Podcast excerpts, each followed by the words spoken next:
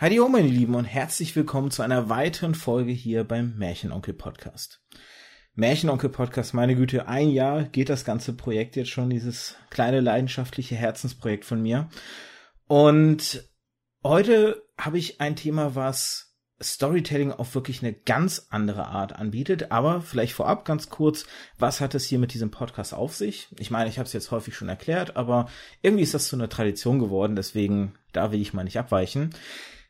Ja, das Lesen, Filme schauen, Videospiele spielen und generell das Beschäftigen mit Stories, was für mich immer schon eine große Leidenschaft seit Kindheitstagen war, hat bei mir so eine These aufkommen lassen. Und diese These besagt, jedes Medium wird durch eine gute Geschichte besser. Vor allem qualitativ besser. Und wie es so häufig ist, oder wie ich es so häufig an der Stelle erkläre, eine These ist immer schön aufgestellt, eine These muss aber auch überprüft werden. Und dafür ist eben dieser Podcast da und deswegen auch der Name Antithese. Denn ich stelle Fragen auf, die manchmal ein bisschen provokativ, manchmal überspitzt sind, im Grunde aber letztendlich auch manchmal nur dafür da sind, um über ein spannendes Thema zu reden. Und ähm, heute ist das ganze Konzept mit These und Antithese besonders äh, interessant oder lustig, denn heute soll es um Storytelling im wissenschaftlichen Bereich gehen. Und dafür habe ich mir jemanden dazu geholt, ähm, der unter anderem eine von vier Personen ist, die indirekt an diesem Podcast schuld ist, denn sie hat Ui. mich dazu motiviert. Hallo Nikolas. Hallo Arthur, ich freue mich, dass ich da bin. Äh, mir war nicht bewusst, dass ich motiviert hatte, aber äh, wodurch? Einfach dadurch, dass ich auch einen Podcast mache, oder? Äh, ja, unter anderem. Also ich habe die Geschichte, ich weiß gar nicht, ob ich die im Podcast schon mal erwähnt habe. Ähm, es ist so, dass ich mir ja nicht so richtig zugetraut habe, 2015 richtig Podcast hinzukriegen. Habe das Ganze deswegen erst auf YouTube versucht. Damals war ich motiviert von den beiden von Hoaxilla, weil ich deren Podcast so spannend fand und dachte, oh, geil, so eine Leidenschaft irgendwie ausleben zu können. Mhm. Das ist dann im Sande verlaufen. Und dann habe ich durch gute Freunde euch 2017, ja, 2017, glaube ich, entdeckt, wiederentdeckt für mich.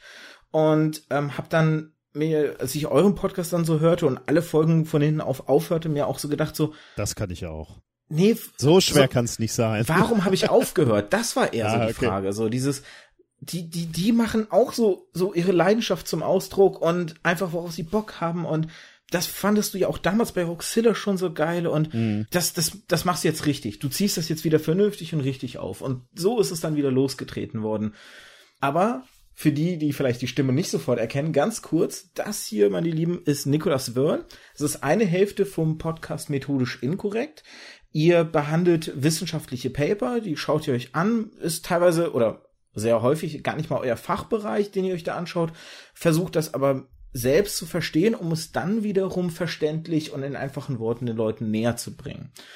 Daneben bist du auch unter anderem als Science Slammer in der Vergangenheit aufgetreten. Im Fernsehen hat man dich als ähm, wissenschaftlicher Fachberater gefunden. Auf Wikipedia steht unter anderem zum Beispiel in auch so Kindersendungen wie 1, 2 oder 3, oh ja. aber auch eben für den WDR teilweise oder andere Sendungen. Und äh, Wissenschaftskommunikation betreibst du auch. Und das ist so ein bisschen der Aufhänger für das heutige Thema letztendlich dann auch. Genau, ja. Ich bin mal gespannt, äh, wie wir da zusammenkommen, denn ähm, naja, also das klassische Geschichten erzählen machen wir natürlich in der Wissenschaft nicht. Wir wollen ja keine Märchen erzählen, äh, sondern wir wollen uns ja schon an unseren Fakten orientieren, aber die, insbesondere wenn wir mit der interessierten Öffentlichkeit sprechen, die spannend aufzubereiten, ist äh, schon etwas, was mich sehr interessiert und sehr reizt, ja ich habe dir jetzt auch gerade im so kurzen Vorgespräch auch gesagt, ähm, ich habe versucht mich dann auch so ein bisschen einzulesen und da ist mir auch so richtig erst bewusst geworden, wie umfangreich das ganze Thema ist und ähm, ich habe aber vor allem auch sehr widersprüchliche Meinungen und Aussagen mhm. gefunden. Also die Haltung ist da auch scheinbar in der wissenschaftlichen Community, sage ich mal, gar nicht so richtig eins was da der richtige Weg ist, weil die einen sagen halt eben das, was du gerade gesagt hast, dass man Wissenschaft halt gut aufbereiten muss und dafür sind Geschichten oder Storytelling äh, im weitesten Sinne ja auch ein guter Weg. Und die anderen haben halt eine große Sorge und eine Angst. Also ich habe hier ähm, dann teilweise Sachen gefunden, dass es hieß zum Beispiel, dass ähm, die wissenschaftlich oder die die Wissenschaft sich verliert in zu einfacher Sprache und ähm, sich Fehler reinschleichen könnten und solche Sachen. Wie, mhm. wie stehst du eigentlich so diesem Zwiespalt gegenüber? puh, da, das ist natürlich, da machst du schon ein Riesenfass auf. Also ich glaube, bevor ich anfange, möchte ich ein ganz zu, zuallererst mal einen Disclaimer schicken. Ich habe nie Wissenschaftskommunikation gelernt. Das heißt, alles, was ich jetzt erzählen werde, beruht einfach nur so aus meinen Erfahrungswerten, entbehrt jeglicher Wissenschaftlichkeit. Also ich bin ausgebildeter Physiker, hatte aber dann Spaß, Dinge zu kommunizieren, genauso wie du es gerade gesagt hast. Habe angefangen mit Science Slams, nachher Podcast und alle all die anderen Sachen, die ich gemacht habe. Aber alles immer aus dem Bauch heraus. Das heißt, ich äh, lege hier keinen Anspruch darauf, äh, alles, was ich heute über Wissenschaftskommunikation sage, dass das irgendwie Hand und Fuß hat, sondern basiert alles nur auf meinen subjektiven, ganz ganz persönlichen Erfahrung. Äh, und es gibt Leute, die sich damit natürlich auskennen, die das studiert haben, die das erforscht haben, die kennen sich damit viel, viel besser aus. Ich kann eben nur sagen, was ich, wie ich das wahrnehme. So, das war der Disclaimer. Und jetzt ähm, zu deiner Frage, aber die, die ist schon extrem schwierig äh, zu beantworten, weil es da einfach sehr, sehr viele Aspekte gibt. Ich glaube, ähm, wie so häufig bei der Kommunikation muss man sich wahrscheinlich als allererstes mal die Frage stellen, mit wem redet man denn da? Wer ist der Adressat? Für wen, für wen kommuniziere ich gerade? Denn das ist so ein bisschen, glaube ich, schon mal der Spagat, den äh, Naturwissenschaftler oder Wissenschaftler im Allgemeinen, aber ich bin halt Naturwissenschaftler, deswegen kenne ich dieses Feld ein bisschen besser. Ähm, ähm, die, die sind halt als allererstes mal gewohnt, untereinander zu kommunizieren. Und da kommuniziert man natürlich völlig anders. Da hat äh, Storytelling beispielsweise überhaupt keinen Stellenwert oder wenn überhaupt auf Konferenzen, dann ganz marginal. Ne? Da siehst du dann auch ähm, äh, kulturelle und internationale Unterschiede. Die Amerikaner beherrschen das schon so ein bisschen besser. Ähm, auch eine, auch Geschichten zu erzählen oder, oder die, die Daten, die, die Wissenschaft ein bisschen aufzupeppen und auch mal Anekdoten zu erzählen. Wir Deutsche tun es da deutlich schwerer. Ähm, aber äh, das, die Frage muss man als allererstes stellen. Ne? Also Wissenschaftler unter Wissenschaftlern kommunizieren eigentlich nicht in dieser Art und Weise, dass, dass Stories äh, erzählt werden oder Geschichten erzählt werden oder ähm, ja, Spannungsbögen dargestellt werden. Im Allgemeinen. Also da gibt es unterschiedliche ähm, Meinungen natürlich zu und, und es gibt auch Leute, die versuchen da ein bisschen so reinzubringen.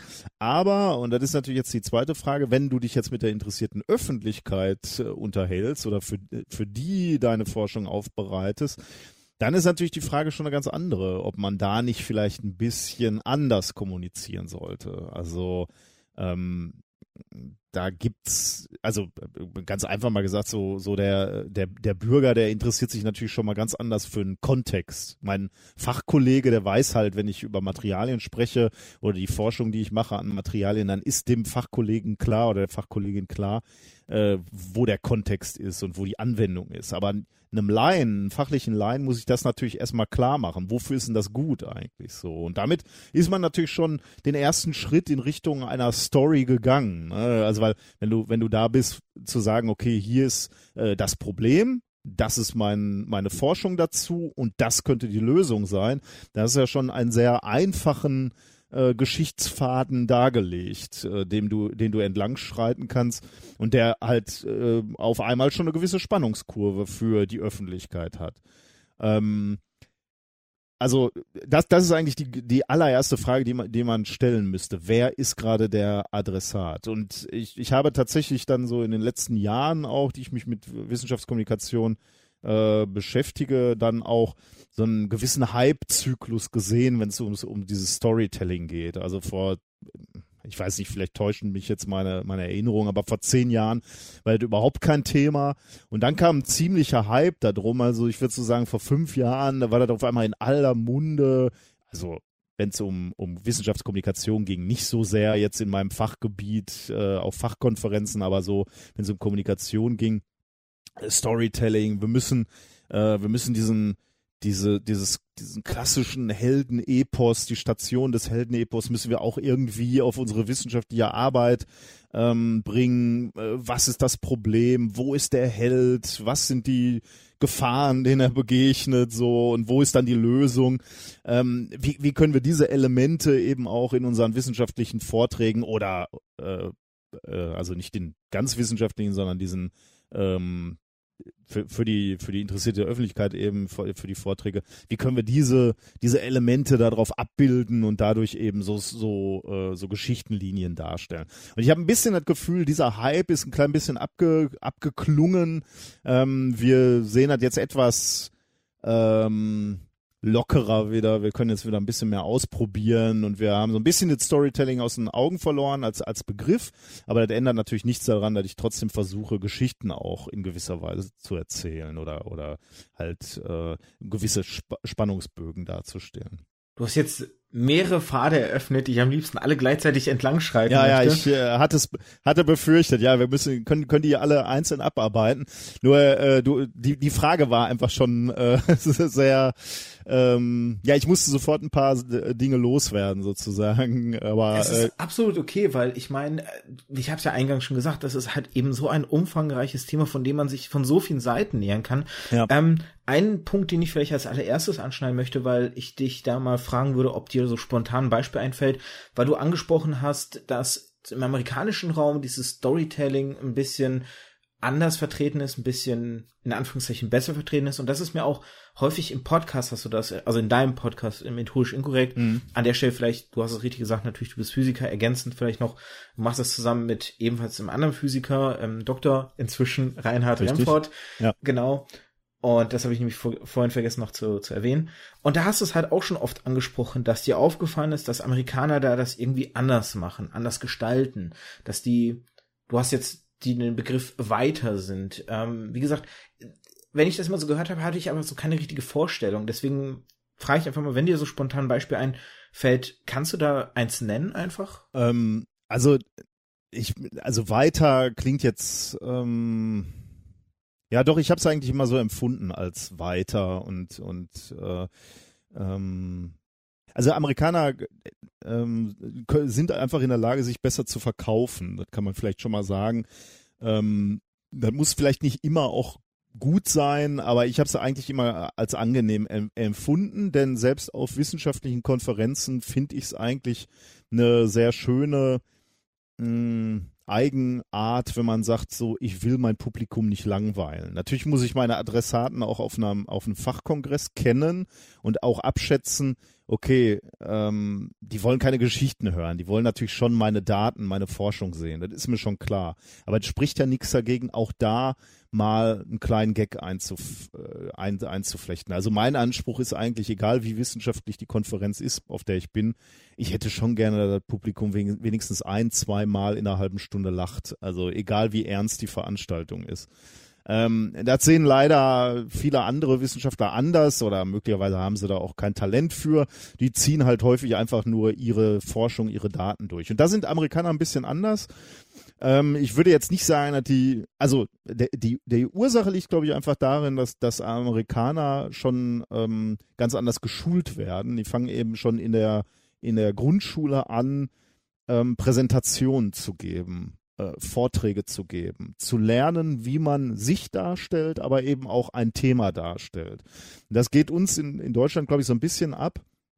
Ähm, ich fände, also auch wenn es Grundschulen gibt, äh, wo, wo das praktiziert wird, aber eben nicht so, ist zumindest mein Eindruck, nicht so konsequent, wie es äh, beispielsweise in Amerika gemacht wird. Und dann merkst du einfach in den, in den Jahren danach, in diesen, also schon Studenten treten viel selbstbewusster auf, amerikanische und dann eben auch die, die Wissenschaftler, die sind in der Lage, so ein Publikum äh, zu erreichen und, und den Raum einzunehmen und dann eben ihre Geschichte zu erzählen. Die sind da einfach ein bisschen äh, besser geschult. Ich würde jetzt nicht pauschal sagen, die sind im Storytelling geschulter, die erzählen alle Geschichten, aber die haben ein paar Elemente erkannt, ähm, die dann, glaube ich, für, für Wissenschaftskommunikation sehr förderlich sind. Da kommen wir sicherlich später auch nochmal drauf, beispielsweise dieses Persönliche, also eine persönliche Komponente einbringen in, äh, in die äh, in den Vortrag oder in die, in die Forschung, die du darstellst. Das ist bei Geschichten natürlich extrem wichtig, dass du Charaktere hast,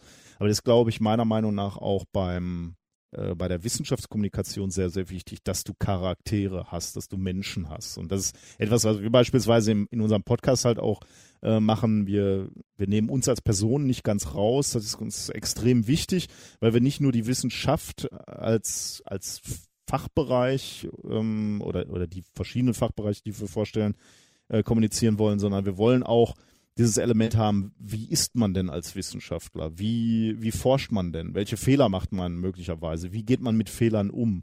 Äh, und das ist, glaube ich, ein ganz, ganz wesentlicher, wesentliches Element bei der Kommunikation, bei der Wissenschaftskommunikation, aber natürlich auch bei in anderen Situationen des Storytellings, dass du, dass du Charaktere hast, dass du ähm, ja dass du Charaktere hast, die, die, die du begleitest auf, auf äh, ihrer Reise. Wenn ich da kurz einhaken darf, ähm, mhm. ich muss da vor allem an ein Konsens denken, der mir da recht häufig auch beim Recherchieren aufgefallen ist.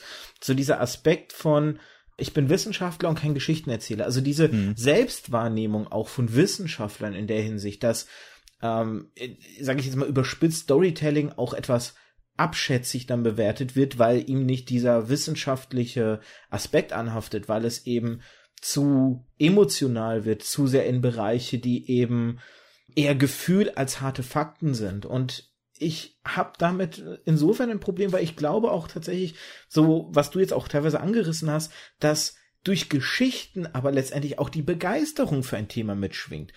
Ich bin an den Leuten am meisten interessiert, wo ich merke, da, da mhm. kommt die Begeisterung wie ein Funken auf mich übergesprungen. Ich kann nachempfinden, warum ihm dieses oder ihr dieses Thema so wichtig ist, warum jemand so gerne über sei es jetzt eben seinen wissenschaftlichen Fachbereich spricht oder eben bei mir jetzt in meinem Beruf über Bücher, ne, wenn ich als Buchhändler bin, warum ich diese oder jene Geschichte so leidenschaftlich äh, anpreise oder beim Filmkritiker, warum er den oder jenen Film. Diese Begeisterung kommt eben auch über die Geschichten rüber, die man erlebt hat, über dann, wenn man zum Beispiel auch erzählt, ganz plakatives Beispiel, man erzählt vielleicht davon, wie man gerade ein Experiment ähm, macht, also so im, im privaten Gespräch und erzählt vielleicht eher so nebenbei davon, mit welchen Schwierigkeiten man zu kämpfen mhm. hat. Aber das eben auf so eine lustige Art und Weise und dann schwingt da eben diese das mit und ich glaube, das ist eben auch etwas, diese Begeisterung habe ich immer bei euch im Podcast empfunden und das ist zum Beispiel für mich auch ein Grund gewesen,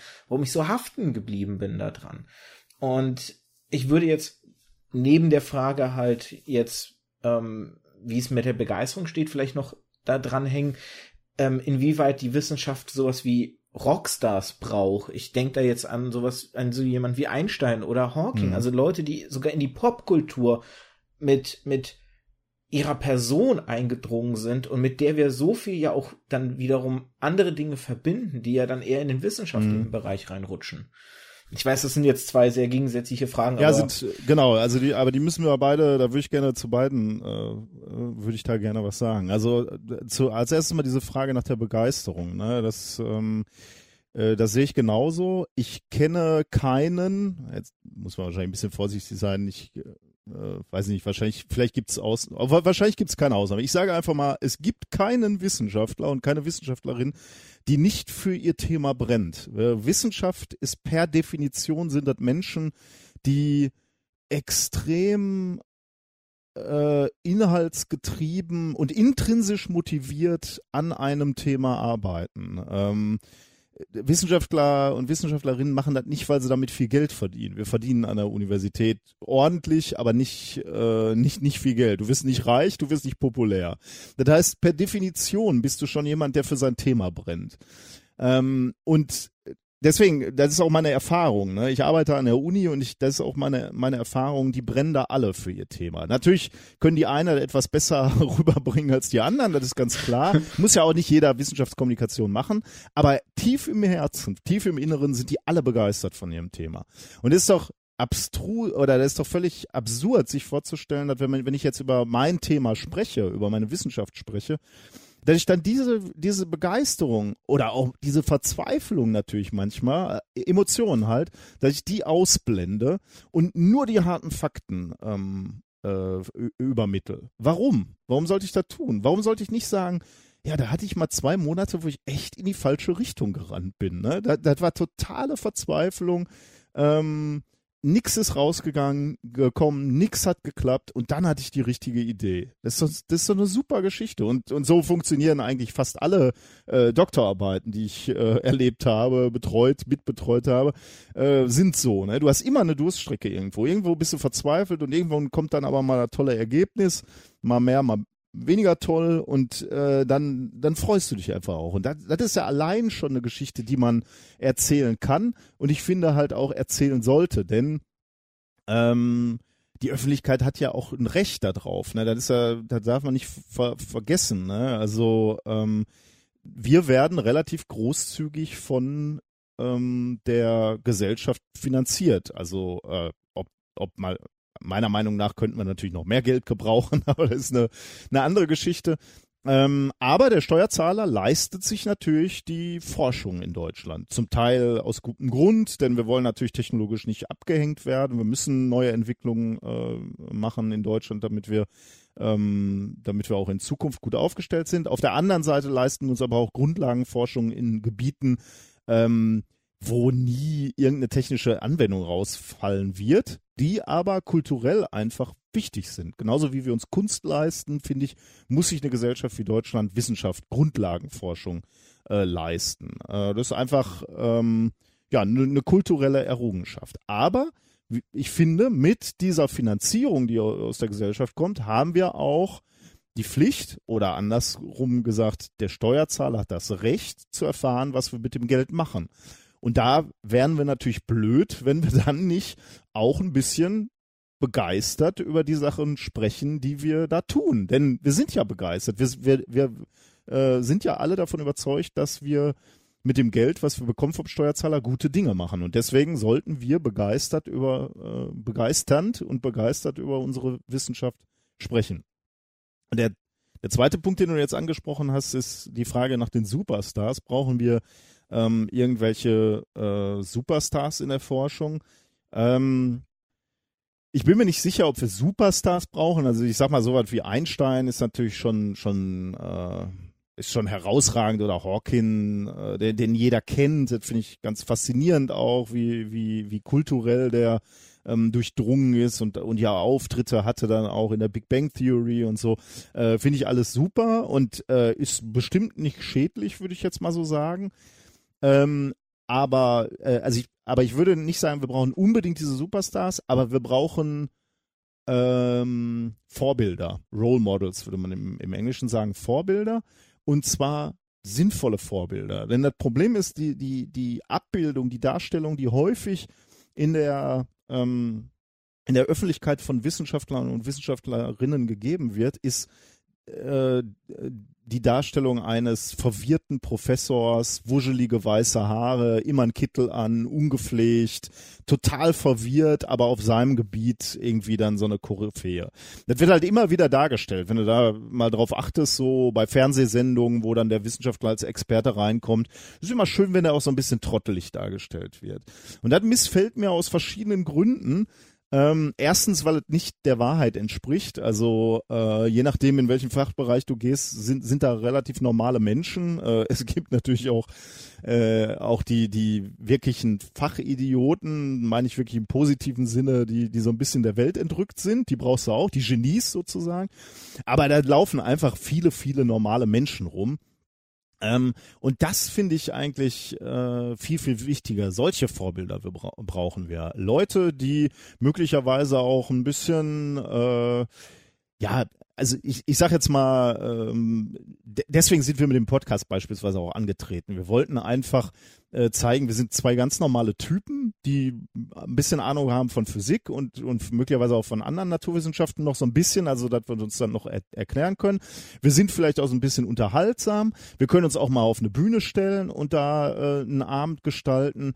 Ähm, und der, mein Wunsch war immer, dass das dass wir oder auch eben alle anderen Menschen, die ich so kennengelernt habe bei Science Slams und so, Leute sind, wo dann jüngere Menschen sich das angucken und sagen, oh, das finde ich aber jetzt klasse, was die machen. Also das ist einfach thematisch toll, ähm, die bringen das cool rüber. So würde ich das auch gerne machen mit meinem Leben. Könnte, könnte ich mir vorstellen, so, äh, so in die Richtung zu gehen. Naturwissenschaft oder Wissenschaft an sich könnte ein möglicher Pfad für mich in meinem Leben sein.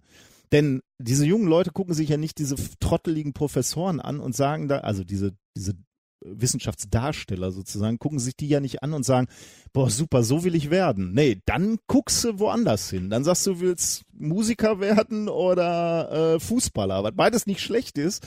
Aber ich finde halt, äh, die, dieser, dieses Berufsbild des Wissenschaftlers sollte eben auch einen, einen, gro einen hoch genugen Stellenwert haben, damit junge Menschen da hingucken und äh, eben sagen, äh, das ist vielleicht auch was für mich. Weil, also gerade in der Schulzeit ist es einfach auch für so die klassischen Nerds gar nicht so einfach. Ne? Also klar, die, die Sportler, die werden äh, die werden bewundert in der Schule. So, äh, die die Mädchen stehen auf die Sportler und die äh, ähm, die stehen mitten im Leben einfach. Das sind die coolen, die werden bewundert. Die Nerds werden so ein bisschen ähm, nicht beachtet oder ein bisschen veralbert auch so. Ähm, also tatsächlich ist das Weil sich das Bild dahingehend vielleicht auch ein bisschen geändert hat heute. Da hast du recht, ja. Ja, hat sich ein bisschen geändert. Äh, da, da verdanken wir, glaube ich, der Big Bang Theory relativ viel. Äh, mittlerweile ist der Nerd nicht mehr ganz so, äh, steht nicht mehr ganz so im Abseits. Das stimmt, ist deutlich besser geworden.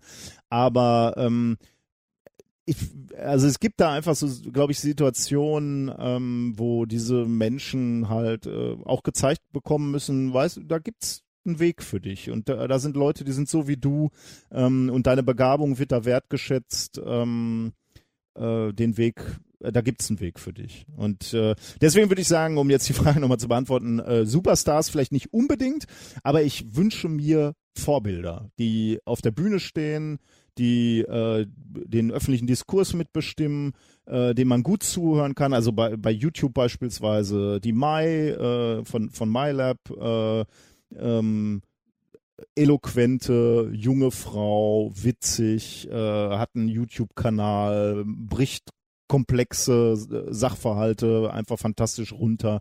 Ähm, sowas hat einfach einen ungeheuren Impact auf äh, junge Mädchen, die nachdenken, in die Naturwissenschaft zu gehen. Das ist einfach fantastisch, sowas weil du jetzt gerade das äh, Bild vom, vom Wissenschaftler angesprochen hast, musste ich tatsächlich witzigerweise an einen Science Slam denken. Mir fällt jetzt spontan leider nicht mehr ein, welcher.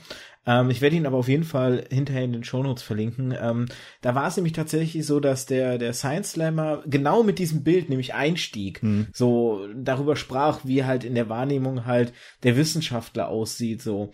Und es ist, ich muss ja auch zum Beispiel auch wieder an Stockfotos denken. Das ist ja auch etwas, wo mhm. ihr euch auch ja, immer ja. wieder mal lustig macht, so ja. ähm, die lustigen Stockfotos von irgendwelchen Personen, die einfach in irgendwelche Mikroskope gucken oder irgendeine irgendein, irgendein Behälter mit einer Flüssigkeit schütteln oder irgendwie solche Sachen, mhm. wo man auch ähm, und ich, ich denke, jeder Beruf hat sowas, ne? So diese, diese Abziehbildfiguren, diese Klischees. Ich meine, über den Buchhändler gibt's auch so viel, was gesagt wird. Ich weiß noch, damals, als ich die Ausbildung begonnen habe, ach ja, das ist ein gechillter Job, du kannst ja den ganzen Tag sitzen und lesen. Mhm. Äh, nein, ich schleppe morgens mehrere Wannen 15 Kilo schwer mit den ganzen Bestellungen durch den Laden so.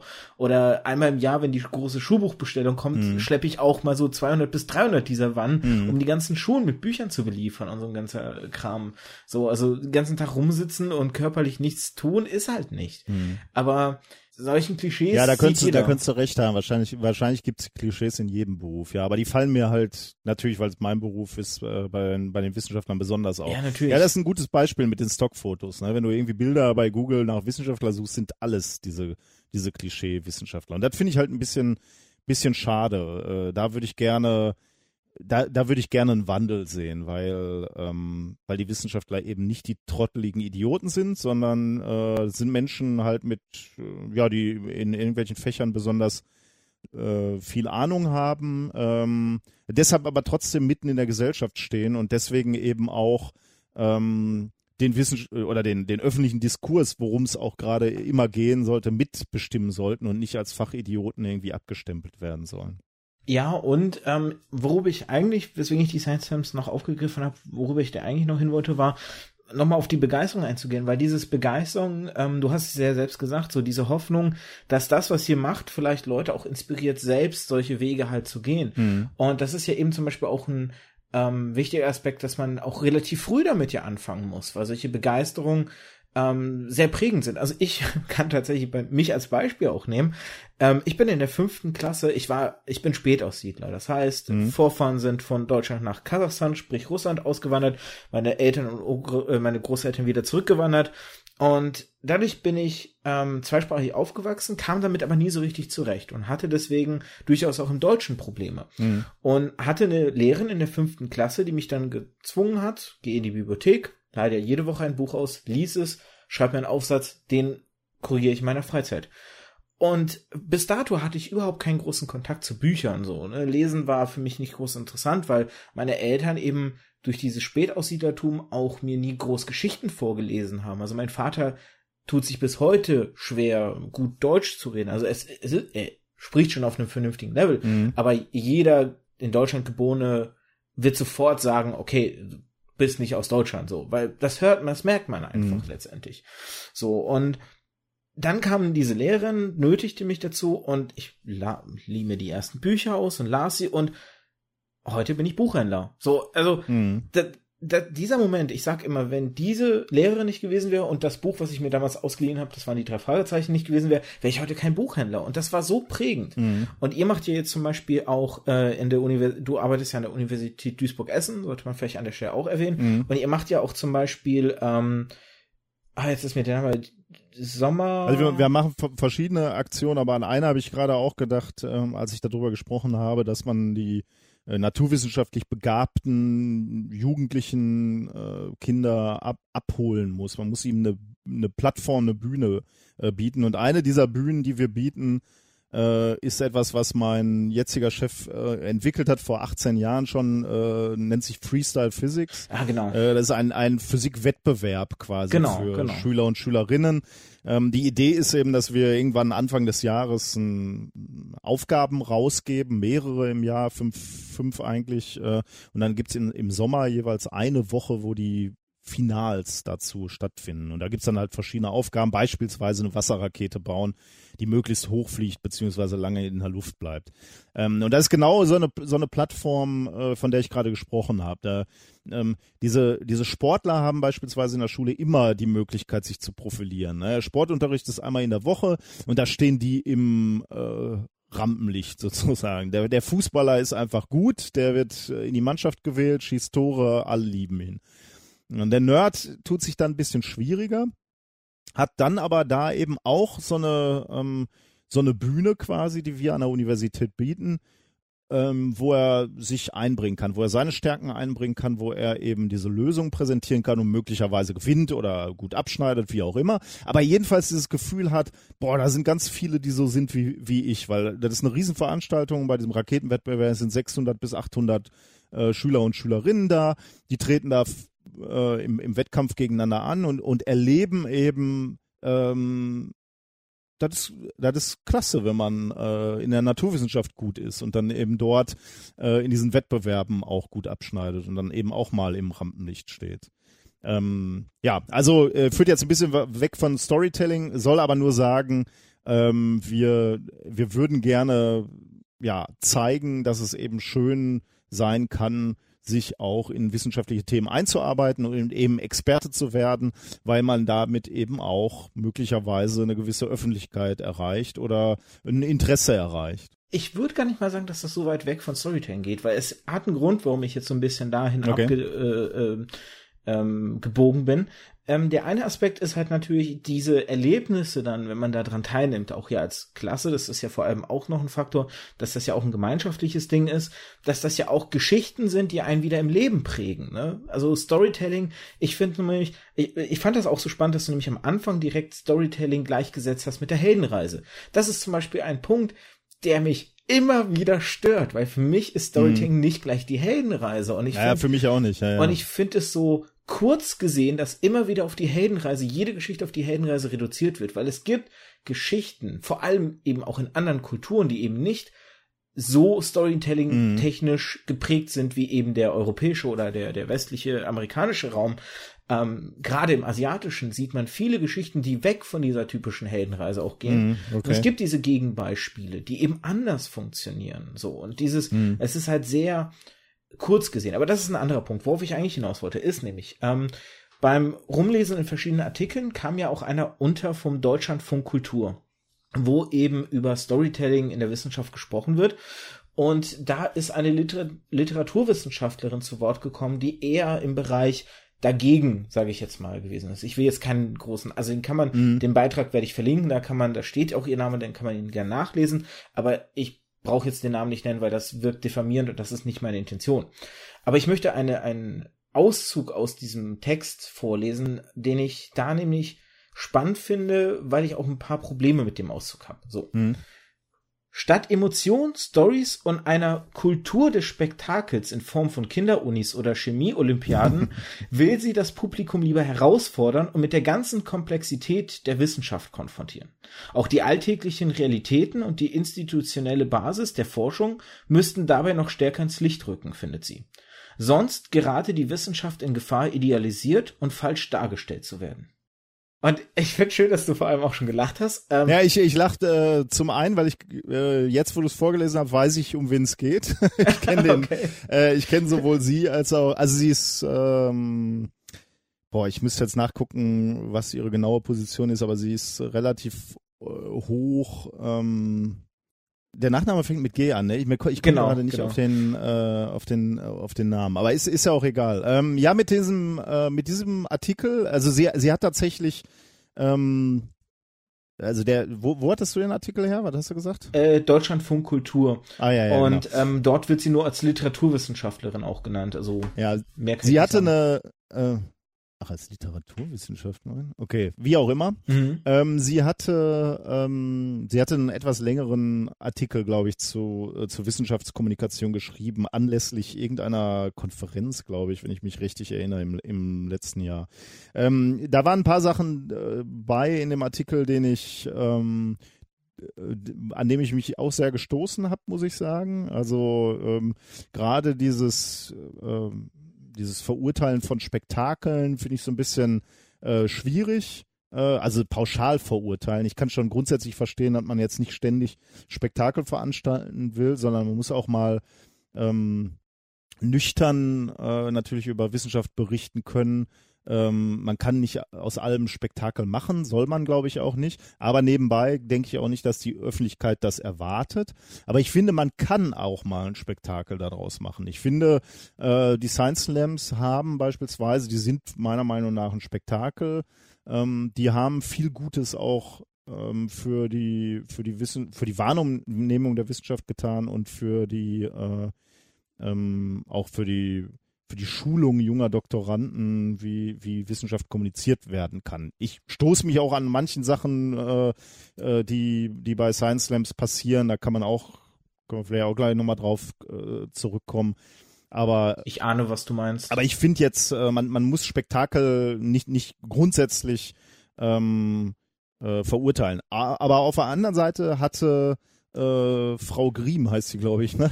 Ähm, genau. Jetzt habe ich es doch genannt, du wolltest es nicht, aber ich, weil ich jetzt was, äh, also ich, ich schätze sie sehr, ich habe sie auch schon mal kennengelernt, also äh, aber ähm, äh, sie, sie sa sagt da auch was in diesem Artikel, den sie geschrieben hat, äh, was ich seitdem äh, aufgegriffen habe und äh, unheimlich schön finde. Sie sagt nämlich, dass man ähm, das Publikum äh, sanft überfordern soll oder oder äh, liebe, liebevoll überfordern soll. Äh, und das ist etwas, was mir erst durch sie bewusst geworden ist, was wir im Podcast, aber auch so im, wenn, wenn ich woanders Wissenschaft kommuniziere, äh, was ich schon relativ lange tue, aber gar nicht so bewusst getan habe. Und äh, äh, da ist mir bewusst geworden, äh, dass das sinnvoll sein kann. Sie, sie fordert das auch quasi ein, dass das Publikum das akzeptiert und auch gut findet. Und das entspricht auch meiner Erfahrung. Also sowohl bei sehr jungen Leuten als auch im, im äh, ja im, im Allgemeinen äh, bei der Kommunikation mit der interessierten Öffentlichkeit und beispielsweise auch bei uns im Podcast. Ne? Also wenn wir über über ähm, über Quantenmechanik reden, natürlich hängen wir dann Leute ab. Äh, und zwar gar nicht so wenig, ne? wahrscheinlich 80 Prozent äh, hängen wir dann mal für zehn Minuten ab. Aber die Menschen mögen diese äh, diese liebevolle, diese zärtliche Überforderung. Die verstehen dann zwar nicht mehr alles, aber sie sind dem ausgesetzt. Sie hören, äh, dass wir uns Mühe geben, das darzustellen in unserer Sprache. Wir versuchen es dann runterzubrechen. Wir treffen nicht immer die richtigen Worte. Die Menschen fühlen sich herausgefordert, das trotzdem zu verstehen. Vielleicht nicht alles, aber zumindest in Ansätzen. Und äh, am Ende haben sie vielleicht auch einen kleinen Aspekt davon verstanden und sind stolz darauf, dass sie intellektuell gefordert worden sind und das verstanden haben. Und das ist etwas, was äh, auch wirklich tatsächlich sehr, sehr wahr und richtig ist. Diese äh, diese Überforderung, also nicht alles zu einfach machen in der Wissenschaftskommunikation. Nicht alles auf eine Geschichte bringen. Ne? Nicht nur äh, Haiti-Tai und hier war das Problem und wir haben es gelöst für alle, alle Zeiten, sondern auch wirklich mal sagen, okay, hier Klimawandel. Das ist verdammt kompliziert, weil da einfach viele, viele ähm, Aspekte reinspielen und die müssen wir alle betrachten. Und da gibt es keine einfachen Erklärungen, ähm, die die Erklärung ist natürlich, der Klimawandel ist menschgemacht, aber die ganzen Aspekte sind extrem schwierig und sich denen zu nähern, da muss man sich eben auch Zeit nehmen und Mühe geben, die zu kommunizieren. Und da gebe ich ihr recht. Also da, da kann man einfach nicht alles nur noch im, in einem Spektakel abfeuern da tatsächlich ähm, würde ich dann noch eine zweite Aussage aus diesem Beitrag äh, als mhm. Kontrast dagegen setzen, weil ähm, woran ich mich so ein bisschen gerieben habe, erstmal bei der Aussage war, dass für mich der Eindruck erweckt wird, wenn man diese, diese, das weglässt, ne, diese Emotion, die Stories, die Kultur des Spektakels, dass Wissenschaft vielleicht im schlimmsten Fall wieder sowas wie Leid und Langeweile wird. Ich denke da so an Schulunterricht, wenn man dann die drögen Chemie, Physik und äh, weiß was ich nicht alle Stoffe mhm. durchmachen muss. Und ich kenne viele Mitschülerinnen, die daran sich oder Mitschüler, Mitschülerinnen, die es daran gestört haben. Ich war immer tatsächlich ein sehr naturwissenschaftlicher Typ. Ich äh, habe Mathe geliebt, ich habe Physik, Chemie geliebt, ähm, ähm, ich habe Biologie geliebt, ich habe diese Fächer geliebt. Ich war halt nie für die Sprachen zu haben, was vielleicht auch mhm. meinem persönlich eben erwähnten Hintergrund äh, zugrunde liegen kann. Und diese Komplexität, ich habe so ein bisschen die Sorge, dass Komplexität eben letztendlich abschreckend wirkt, weil, mhm. seien wir doch ehrlich, wir Menschen Auf sind faule Schweine und alle Erfindungen der Menschheit haben immer nur darauf abgezielt, es sich dem Menschen einfacher zu machen, so, ne? Mhm. Wir, wir, wir sind doch schon so weit, dass wir gar nicht groß denken wollen, sondern letztendlich am liebsten der Technik alles überlassen, dass sie für uns denkt. Und ähm, das sieht man ja immer häufiger. Ich meine, das sind jetzt überzeichnete Beispiele, aber das sieht mhm. man auch schon an Kleinigkeiten, wenn Leute nicht mehr beim Fahren mit dem Auto nachdenken, sondern blind dem Navi folgen mhm. und über irgendwelche, in irgendwelchen Flüssen landen oder 3000 Kilometer gefahren sind und sich nicht gewundert haben, so weit kann doch der Ort nicht entfernt sein, wo ich hin wollte. Mhm. Und die Aussage, die ich aus diesem Text jetzt hier entgegenstellen möchte, ist nämlich, weil du gerade diese liebevolle oder zärtliche Überforderung, so heißt es hier, ähm, äh, angesprochen hast und auch, also es geht ja nicht nur über zärtliche Überforderung, sondern auch Barrierefreiheit, die sie hier anspricht ähm, äh, gibt es nämlich eine Gegenaussage eines Herrn. Ich habe jetzt, äh, ich finde jetzt auf die Schnelle gerade seinen Namen in dem, in dem Artikel nicht. Auf jeden Fall wird er hier zitiert. Was spricht eigentlich gegen Barrierefreiheit in der Wissenschaftskommunikation? Ich selbst arbeite ja für eine öffentlich geförderte Wissenschaftseinrichtung und mein Anspruch ist deshalb und auch von eigentlich allen Kolleginnen und Kollegen, die ich kenne, möglichst transparent zu kommunizieren und möglichst viele Menschen zu erreichen. Das würde meiner Meinung nach letztendlich zu einer, We ach so, genau, und dann geht's ähm, noch darum, dass die Überforderung im schlimmsten Fall dazu führen könnte, dass dann letztendlich die Kommunikation nur noch die Leute erreicht, die sowieso mhm. ihr schon positiv gegenübergestellt sind und ähm, andere Leute gar nicht mehr erreicht werden. Da kommt nämlich diese zweite Aussage da rein. Das würde meiner Meinung nach letztendlich zu einer weiteren Spaltung der Gesellschaft führen. Mhm. Also in Bildungs-, Wissenschaftsnah, die sich für unsere Themen interessieren, die sich sanft überfordern lassen und bildungswissenschaftsfern, die das eben nicht tun, mhm. die wir dann einfach verlieren. Und ich glaube, das Letzte, was wir brauchen können, ist ein, eine weitere Spaltung der Gesellschaft. Und jetzt würde ich mal ganz provokant fragen, ist das nicht das, was wir gerade sehen mit so, mm. mit so Tendenzen wie AfD, mit Pegida, mit Klimaleugnern und dieser ganzen Thematik? Leute, die vielleicht das als zu überfordern empfinden, diese Lei die, die lieber, ne, wie ich es gerade schon gesagt habe, Mensch, faules Schwein, die deswegen es dann der einfache Weg ist zu sagen, ach, das ist doch alles Schwachsinn und nicht mehr erreichbar sind dann für die Wissenschaft und die Wissenschaftskommunikation.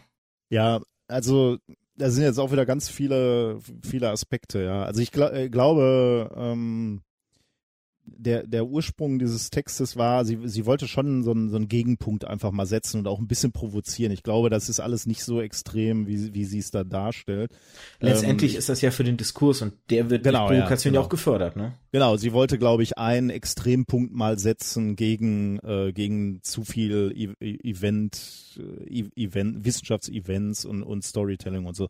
Ähm, aber ich glaube, äh, sie hat nicht wirklich etwas, sage ich jetzt mal, gegen, äh, gegen Barrierefreiheit. Kann ich mir persönlich nicht vorstellen, dass es, äh, dass jemand etwas gegen Barrierefreiheit in der äh, Wissenschaftskommunikation hat. Ich weiß, da ist eine Stelle in diesem Text, äh, wo sie das genauso sagt und, und auch wirklich so, no, sogar nochmal präziser macht und sagt, ähm, es gibt einfach den Moment, wo man eben Dinge nicht mehr erklären kann, sondern da muss man einfach mal äh, acht Semester Physik studieren, damit man dann eben äh, die Quantenmechanik noch äh, tiefgründig begreifen kann. Da, das geht einfach nicht mehr ohne Mathematik.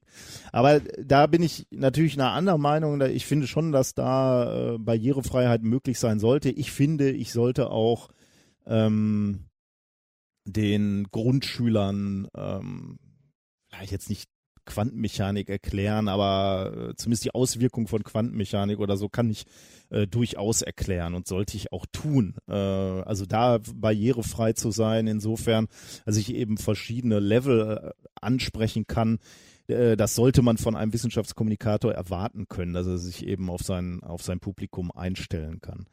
Ähm, ja, also da glaube ich, sollte man nichts gegen haben. Ähm, Jetzt habe ich leider vergessen, was ich noch sagen wollte. Ähm, was war dieser Gegen, Gegenpol? Äh, ach so, ja, genau, äh, genau. Ähm, äh, du hast natürlich äh, völlig recht und das wäre auch meine Sorge, wenn man, wenn man diesen diesen Standpunkt einnimmt, zu sagen, es gibt einfach Dinge, da kann man nicht weiter äh, abstrahieren, dann wird man ungenau, äh, man muss dann auch irgendwie ähm, überfordern und vielleicht dann auch irgendwann nicht mehr zärtlich überfordern, sondern einfach auch irgendwann den, den Zeitpunkt erreichen, wo man sagt so, okay, das geht jetzt einfach, das kann man ohne mathematische Vorbildung, kann man dieses physikalische Modell einfach nicht mehr begreifen. Da müsst ihr halt euch mal hinsetzen und ein bisschen lernen oder ihr vertraut uns einfach.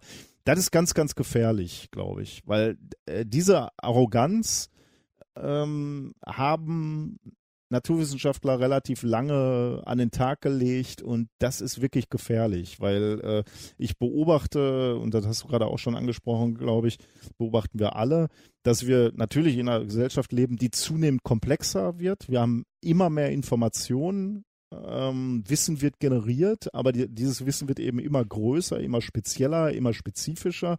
Und die wenigsten können eigentlich noch alles verstehen, sowieso nicht mehr, aber selbst in kleinen Bereichen wird es schnell so kompliziert, dass du als, Spezial, als Nicht-Spezialist eigentlich gar nicht mehr mitkommst. Und da ist es dann halt gefährlich, dass du Leute äh, verlierst, weil Leute suchen sich Antworten. Die wollen sich in dieser Welt zurechtfinden. Und wenn sie keine Antworten bekommen, für ihre für ihre Fragen oder möglicherweise auch für ihre Ängste. Ne? Also 5G, ist das Netz, ist das gefährlich für mich? Kann mir das schaden? Äh, ähm, was sind so ans, ansonsten Klimawandel? Ne? Wie, wie ernst ist es denn? Die Menschen haben Fragen und ähm, wir sind als Wissenschaftler in der Pflicht, Antworten zu geben.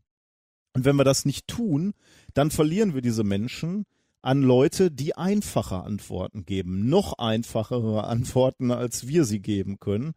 Ähm, halt äh, zum Teil mit abstrusen Vorstellungen. Ne? Also wenn du so ins Internet gehst, dann gibt's da halt die Leute, die sagen, die Erde ist flach oder die, äh, weiß ich, keine Ahnung, äh, Kondensstreifen am Himmel sind äh, Chemtrails oder was auch, was auch immer es da für, draußen für, für bekloppte Ideen gibt. Ähm, und ich glaube, das können wir uns als Gesellschaft nicht leisten. Ist genau das, was du gerade gesagt hast, weil da eine gewisse Spaltung dann äh, vorangetrieben wird. Wir dürfen diese Menschen nicht verlieren. Äh, wir müssen in der Mitte der Gesellschaft bleiben als Wissenschaftler und Wissenschaftlerinnen und wir müssen den Diskurs mitgestalten und wir müssen vor allem auch das Narrativ dann mitbestimmen. Ne? Also wir müssen einfach ähm, bei so bei so gesellschaftlich entscheidenden Diskussionen wie dem Klimawandel müssen wir einfach da sein und wir dürfen uns das dann nicht von irgendwelchen Demagogen abnehmen lassen, die sich halt hinstellen und sagen, ja Klimawandel möglicherweise ja, aber eben auf gar keinen Fall menschgemacht. Da gibt es tausend andere Begründungen, aber nicht der Mensch. Wir fahren alle weiter Auto, weil das ist halt schwierig. Da rennen wir in riesige Probleme rein. Ähm, aber da müssen wir auf den Menschen zugehen. Da müssen so, so viel Mühe müssen wir uns da schon geben und so barrierefrei sein, dass wir möglichst viele Menschen damit erreichen. Da können wir uns nicht auf so eine arrogante, ähm, auf so einen arroganten Standpunkt zurückziehen und sagen, äh, ja, also äh, irgendwann reicht's dann aber auch mit dem Abstrahieren. Das ist halt komplex so. Äh, lernt erstmal was. Das ist gefährlich, würde ich sagen ich, es gibt noch so zwei Dinge. Äh, mal schauen, ob wir die, die schaffen, noch kurz äh, abzuhandeln oder auch vielleicht ein bisschen länger. Ähm, dann wird es vielleicht auch nur eine das Sache. Das ich wahrscheinlich nicht. Äh, äh, alles gut. Ich finde es ja, unfassbar ja. spannend, dir zuzuhören. Ähm, weil ich finde selbst jetzt auch da sind wir wieder so an dem Punkt, diese ganze Leidenschaft und Begeisterung auch, wenn du sagst oder den Disclaimer eingelenkt hast, dass du ja eigentlich Physiker bist und das nicht deine Hauptmaterie ist, merkt man dir direkt, wie wichtig dir das alles heute auch ist. Und das ist eben auch wieder so dieser Aspekt, dann erreicht man die Leute halt. Aber worauf ich zu äh, kommen wollte, weil ich wollte so ein bisschen den Science Slam Bereich noch, weil du hast mhm. ja auch schon gesagt, ne, vielleicht ja, kommen klar. wir noch dazu. Den würde ich gerne noch einschneiden, weil ähm, ich habe es ja vorhin schon so angesprochen, Storytelling wird für viele mal gleichgesetzt mit dem Monomythos von Campbell, mhm. mit ähm, ne, der Heldenreise und allem. Und ich habe ein Problem damit, dass Storytelling immer als Erzählen einer Geschichte angesehen wird. Mhm. Und da komme ich jetzt eben zu den Science Slams. Äh, eine gute Freundin von mir hatte vor kurzem Geburtstag, witzigerweise die Freundin, über die ich unter anderem euren Podcast auch entdeckt habe, und hatte zu ihrem Geburtstag sich gewünscht, dass alle Gäste entweder ein Science Slam oder ein Poetry Slam machen und dann Ui, sozusagen okay. ihr ganzer Wie viele Gäste sind gekommen?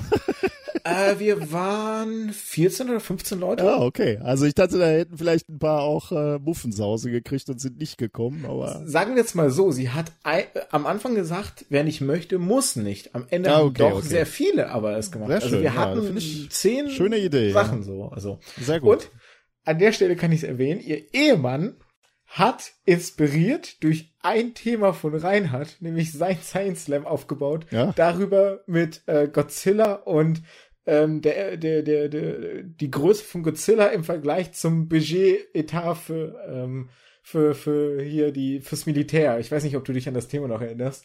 Ähm, das hat er dann äh, eben zum Science Slam. Ja, aber ich, ich glaube, das war mein Thema. Aber ich weiß, äh, aber ist egal. Ja, ich erinnere, ich, ich ist nee, ich meine, völlig war, egal. Ich meine, es, es, es verschwimmt alles bei uns. Egal, auf jeden äh, Fall. Ja. Das ja, Thema aus eurer Folge hat er dann für sein Science Slam genutzt. Ja, das finde ich gut. Und was halt was ich, ich habe im Vorfeld dann, als ich mein Thema vorbereitet habe, habe ich mir ganz viele Science Slams angeschaut, weil ich wollte mhm. tatsächlich ein halbwegs Science Slam, ich war nie im wissenschaftlichen Bereich, aber ich wollte so halbwegs was als mhm. Science Slam durchgeht halt machen. Habe mir ganz viele Science Slams angeschaut und ich fand, all diese Science Slams haben für mich Geschichten erzählt, nur eben nicht Geschichten im Sinne von dem Monomythos, nicht im Sinne von mhm. ein, einer, ein Held, der rauszieht, ein, äh, ein, Abenteuer zu erleben oder eine schwierige Aufgabe zu lösen und äh, diese ganze Sache. Aber es waren Geschichten und auch hier nehme ich jetzt wieder als Beispiel, ähm, weil mir der unter anderem halt äh, ähm, untergekommen ist auf YouTube, ähm, Reinhard Science, mit dem er damals deutscher Meister geworden mhm. ist, wo er dann eben über angeregte Zustände und Polizei im Sinne von, ähm, ich, ich paraphrasiere das alles, weil ich mhm. den jetzt auch nicht mehr so zusammenkriege, Unschärfe, ne, also entweder weiß man, wo ein Teilchen ist, oder man weiß, wie schnell es gewesen ist, und dann den Vergleich, ne, wenn ihr das nächste Mal von der Polizei mit dem Radar angehalten werdet und so. Und er hat das ja schon als Geschichte aufgebaut. Mhm. Und es war letztendlich dann für mich alles sehr schlüssig und logisch, auch gerade durch diese bildhaften Beispiele, die das Erklären vereinfacht haben. Oder eben auch andere Podcast, äh, nicht Podcast, Science Slams. Ähm, ich, das ärgert mich echt, dass mir die Namen, ich bin halt nicht so der Namensmensch, aber ich werde hier auf jeden Fall alle, die ich erwähne, noch in die Shownotes packen. Ein anderer, der mir nämlich sehr hängen geblieben ist, war von einer Geowissenschaftlerin, ähm, die darüber gesprochen hat, eben, dass die Politik immer wieder nicht auf die Geowissenschaftler hören, was zum Beispiel Staudämme und sowas anbelangt, und hat dann eben anhand eines Beispiels, ähm, wo es dann eben zu einem tragischen ähm, zu Zwischenfall gekommen ist, wo der Staudamm am Ende dann eben ähm, nicht der Staudamm gebrochen ist, sondern ein Teil des Berges, an dem der Staudamm dran war, ist weggebrochen, weil das Gestein quasi in Verbindung mit Wasser, wenn ich es richtig zusammenkriege, quasi einen Teil des Bergs abgesprengt hat. Und dadurch ist eine mhm. Flutwelle entstanden, die das Tal, wo dann haufenweise Menschen lebten, halt alle überflutet hat. Und da haben die Wissenschaftler die ganze Zeit vorgewarnt, ey, hier, aufpassen, aufpassen. Politik hat das völlig ignoriert. Und diese Geschichte, das ist ja auch letztendlich keine Heldenreise, sondern es ist eine tragische Geschichte. Aber darüber hat sie einem auch das Thema letztendlich näher gebracht. Mhm. Und du hast ja schon gesagt, es gibt aber auch Punkte, die schwierig sind. Ich vermute mal, dass du so ein bisschen diesen Wettkampfaspekt anschneidest, weil das habt ihr auch im Podcast häufig erwähnt. Ja. Und ich find's auch schade, dass da ein Wettkampf draus gemacht wird, weil die Themen für sich alle so spannend sind an sich ich, ich würde, also die Veranstalter von so Science Slams sagen halt, also für, für die Leute, die Science Slams nicht kennen, heißt halt zehn Minuten Vortrag. Äh, Im ursprünglichen Sinne war es immer ähm, Doktoranden sprechen äh, über ihre Doktorarbeitsthemen. Äh, das ist mittlerweile auch so ein bisschen aufgeweicht, aber das war immer der ursprüngliche Gedanke. Äh, zehn Minuten das machen dann an dem Abend fünf bis sechs Leute und danach wird abgestimmt äh, durch Applaus oder durch Punktevergabe in irgendeiner Art und Weise, wer den Abend gewonnen hat. Äh, und der ist dann eben Science Slam Sieger. Und ich habe mich immer, ich fand das immer so ein bisschen schade, dass es da einen Sieger geben muss, äh, aus verschiedenen Gründen, weil äh, erstens finde ich halt eigentlich blöd, wenn es einen Sieger gibt, gibt es halt auch einen Verlierer. Und das finde ich halt ein bisschen schade, weil sich alle irgendwie äh, Mühe gegeben haben. Äh, und ich finde dann irgendwie blöd, dass dann äh, beurteilt werden muss, wer, wer da der Schlechteste an dem Abend war.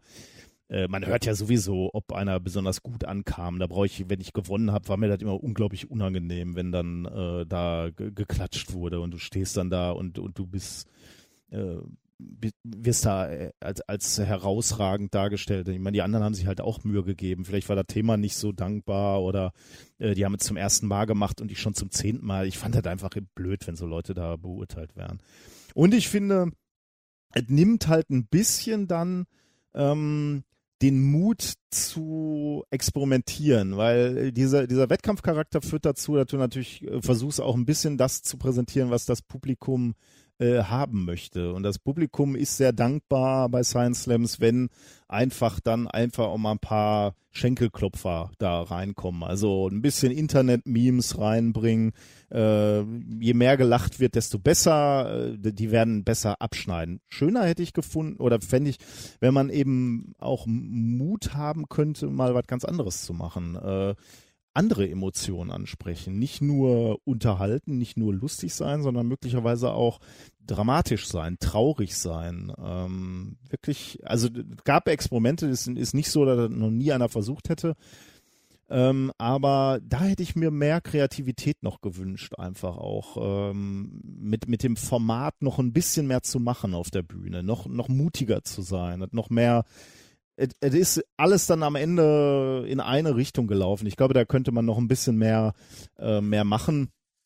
Äh, und das war mir dann auch irgendwann, ja, ich habe es eine ganze Zeit gemacht, aber dann irgendwann, äh, naja gut, da hatte ich jetzt auch andere Formate. Ne? Wenn, du, wenn du drei Stunden Podcast aufnehmen kannst, dann muss du auch nicht unbedingt äh, zehn Minuten Science Slam äh, immer machen. Das hast du dann halt ein paar Mal gemacht und dann reicht's dann auch. Aber ich glaube, da, da wäre noch ein bisschen mehr auch möglich gewesen. Oder ich, ich, ich würde mir wünschen, dass dann noch ein bisschen mehr passiert ähm, äh, auf dem Gebiet.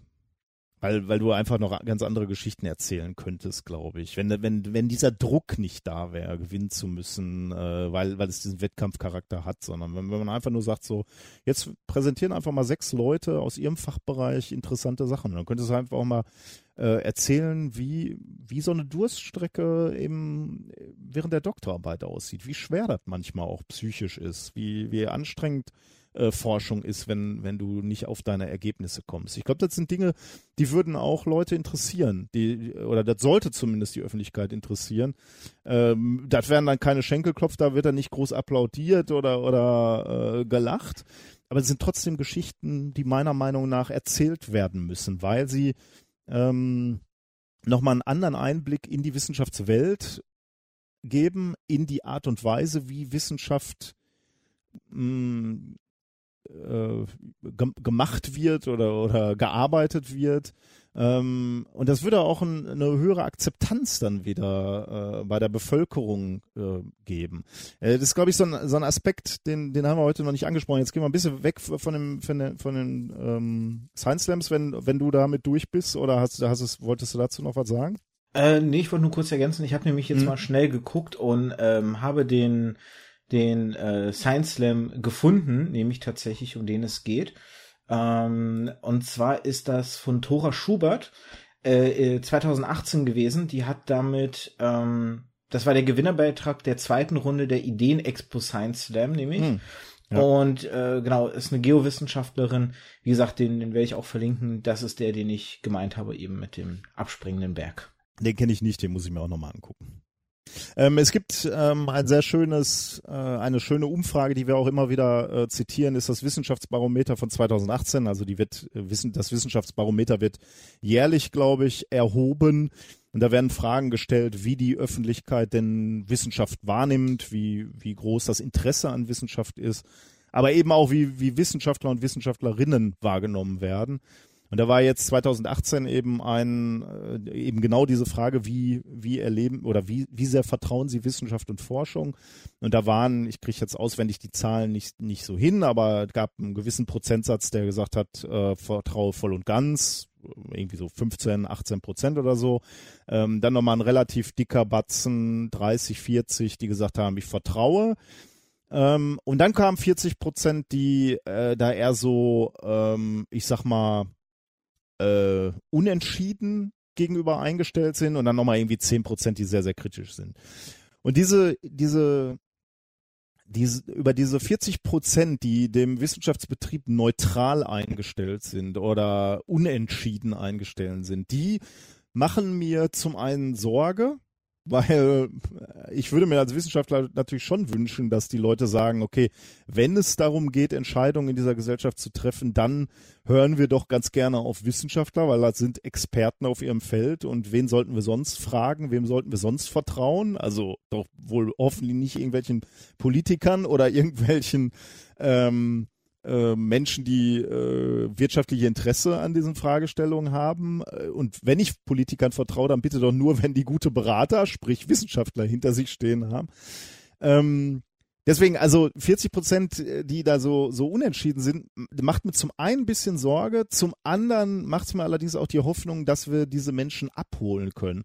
Und da schließt sich jetzt wieder so ein bisschen der Kreis, denn da sind wir wieder bei, bei Storytelling, bei Geschichten, aber damit meine ich natürlich jetzt nicht ausgedachte Geschichten oder äh, überdramatisierte Geschichten, sondern damit meine ich wieder äh, den echten Blick auf die Wissenschaft, nämlich mit all seinen Ecken und Kanten, mit seinen, all seinen Emotionen, eben mit der Begeisterung, mit der Faszination, mit den Erfolgen, aber eben auch mit den Misserfolgen, die eben auch kommuniziert werden müssen. Ne? Denn, denn Wissenschaft experimentelle Wissenschaft oder äh, Wissenschaft im Allgemeinen, der Wissenschaftsbetrieb, besteht im, im Wesentlichen auch aus Misserfolgen. Wir versuchen ganz, ganz viel und nichts funktioniert, aber wir lernen natürlich immer ganz viel und äh, daraus bilden wir uns dann unsere Weltmodelle, mit denen wir dann versuchen zu verstehen, wie unsere Welt funktioniert. Und gerade diese Misserfolge sind auch spannend, weil sie uns weiter bringen. Ne? Ich sage immer so gerne, wir irren vorwärts. Wir machen Fehler, wir interpretieren Dinge falsch, wir machen weitere Experimente, lernen Neues und passen dann die Modelle, unsere, unser Weltverständnis wieder an.